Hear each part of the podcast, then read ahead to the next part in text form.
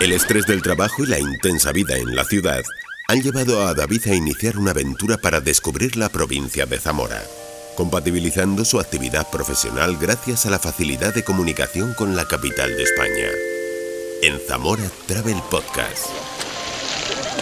Hoy me encuentro en la playa fluvial de Villar de Ciervos.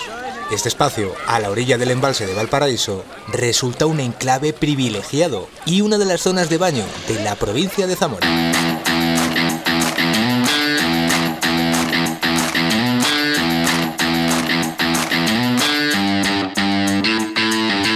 En Zamora hay 18 playas que puedes encontrar en prados de ribera con sauces y chopos, en bosques de robles junto a lagos y embalses y hermosas praderas y arenales donde disfrutar de actividades náuticas.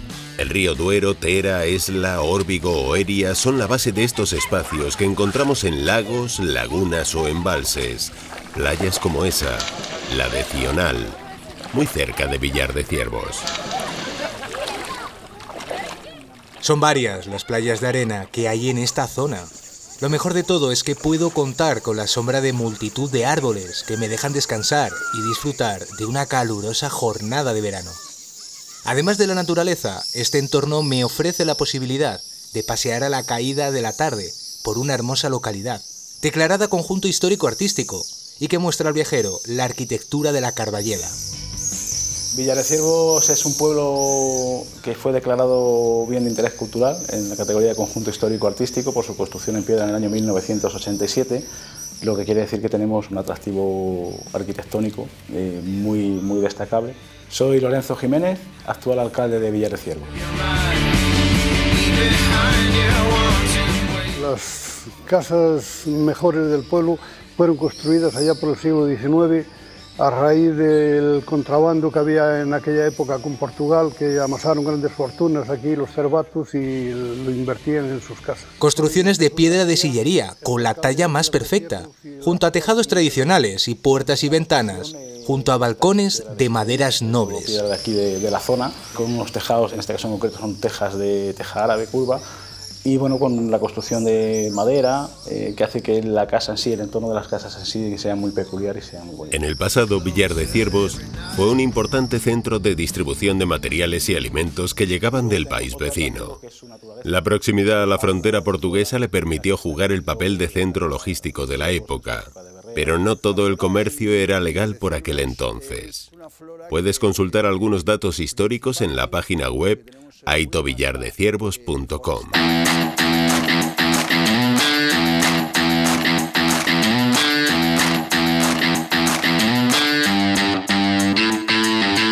La playa de los Pelambres en la ciudad de Zamora, por donde discurre el río Duero, es otro de los puntos de baño de la provincia.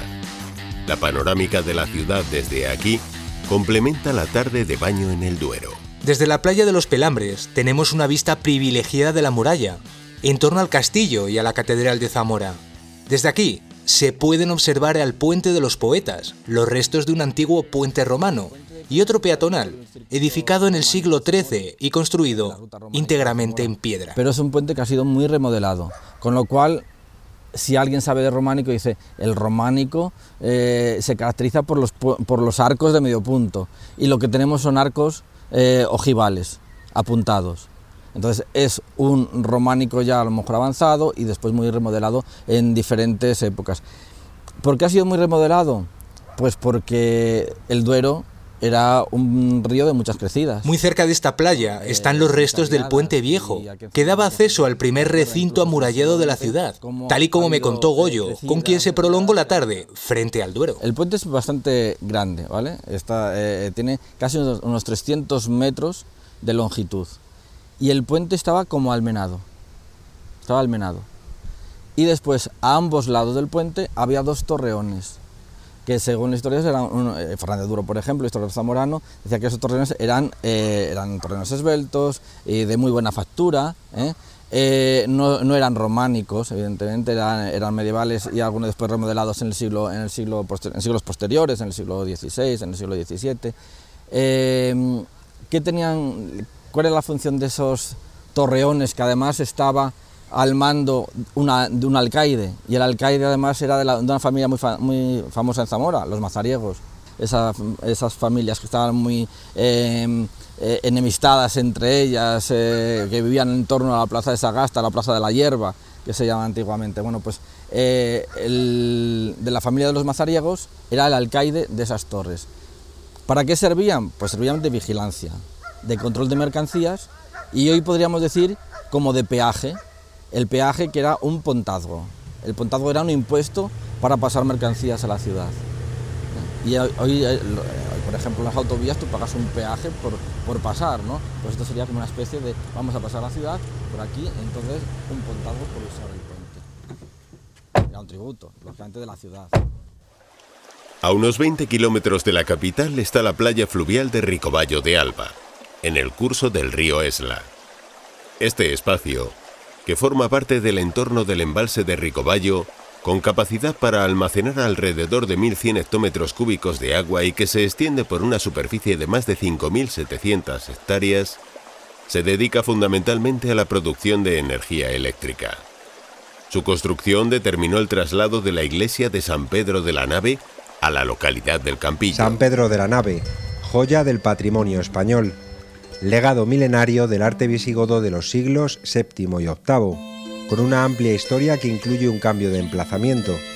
Durante la construcción de la presa de Ricoballo en 1930, la empresa Saltos del Duero, hoy Iberdrola, traslada la iglesia piedra a piedra desde las orillas del río Esla hasta la localidad zamorana de El Campillo, para evitar su anegación por el nuevo embalse una operación calculada para garantizar su conservación y seguridad. La jornada avanza en la playa fluvial de Ricoballo de Alba, donde coincido con Ana, que forman parte del grupo Tren Zamora.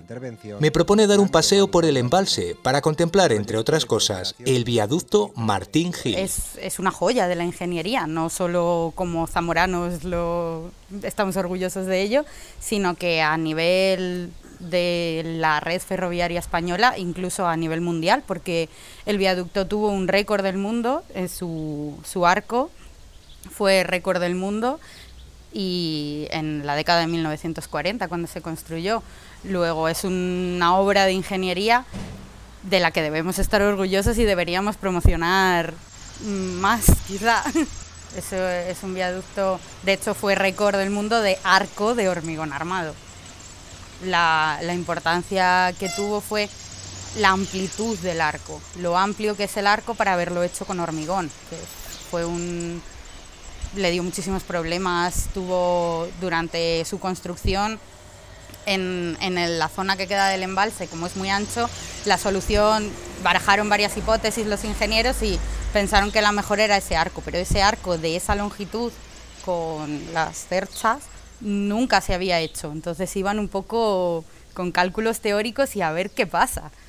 Y, salió bien porque a día de hoy sigue en uso. En el tren especial formado en la nueva línea Zamora-La Coruña, el caudillo marcha con su esposa y su séquito al viaducto del Esla y recibe el fervoroso homenaje de la población zamorana. El viaducto es una obra maestra asombro de propios y extraños que con técnica, resolución y audacia ha resuelto el problema de cruzar el embalse del Esla, que almacena 1.200 millones de litros de agua aprovechados para energía por los saltos del Duero.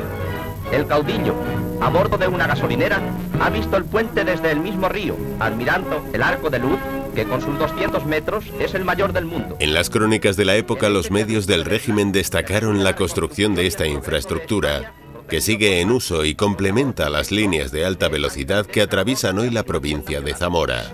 Proyectos que inicialmente para algunos no fueron bien vistos. Fomento va a construir un apeadero de ave en el pueblo de Otero de Sanabria. Para los pocos que no conozcan esa famosa localidad, está en Zamora, yo lo sé porque he leído la noticia, porque si vas al Google Maps no sale, no pasa nada, ¿eh? pero no sale, es una aldea de 26 habitantes. 26. El censo lo hacen con un selfie. Se pone el alcalde. Pues aquellos titulares de una estación de AVE para 20 habitantes eh, de ese estilo. Enseguida por las redes sociales, en la web, intentamos aclarar. Esperamos que, llegase a, a cierto número de personas, pero al final siempre la noticia falsa llega a más gente que, la, que el desmentido. Es una estación que sí, efectivamente, está en un pueblo de 20 habitantes, pero está ahí por una razón técnica, por una razón ferroviaria. Se tiene que hacer un punto por seguridad, es un punto que se llama PAET, punto de, de adelantamiento y estacionamiento de trenes, en el que tiene que haber unos andenes donde apartar trenes para que en caso de emergencia se queden ahí, se pueda evacuar a los viajeros. Y se iba a hacer en Puebla de Sanabria, pero por la orografía no se puede hacer allí. Simplemente por Puebla de Sanabria el tren, el AVE, pasa en túnel y cinco kilómetros antes tienes una esplanada que además tienes al lado la carretera nacional y la autovía, que mejor en caso de emergencia que esas infraestructuras para evacuar a los viajeros. Se hace allí el punto de adelantamiento y que cuesta un millón de euros o dos millones de euros más, levantar un edificio y poner una parada comercial, pues es lo que se ha hecho, simplemente. Al precio que está el kilómetro de AVE, es que un millón de euros parece una tontería, pero es poco.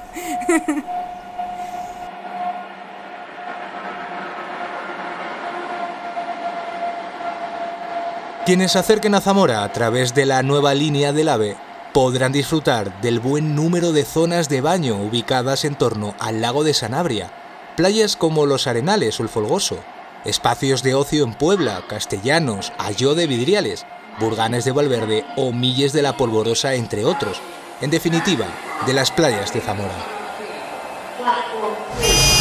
Soy David, tengo 37 años. Soy de Madrid y trabajo para una multinacional. He decidido desconectar, reencontrarme, me voy a Zamora. Quiero conocer sitios auténticos, espacios naturales, las tradiciones, gente auténtica. Cambio de vida. Cogeré mi bici, la mochila y voy a compartir contigo este diario. Zamora Travel Podcast, una iniciativa del Patronato de Turismo de la Diputación Provincial de Zamora.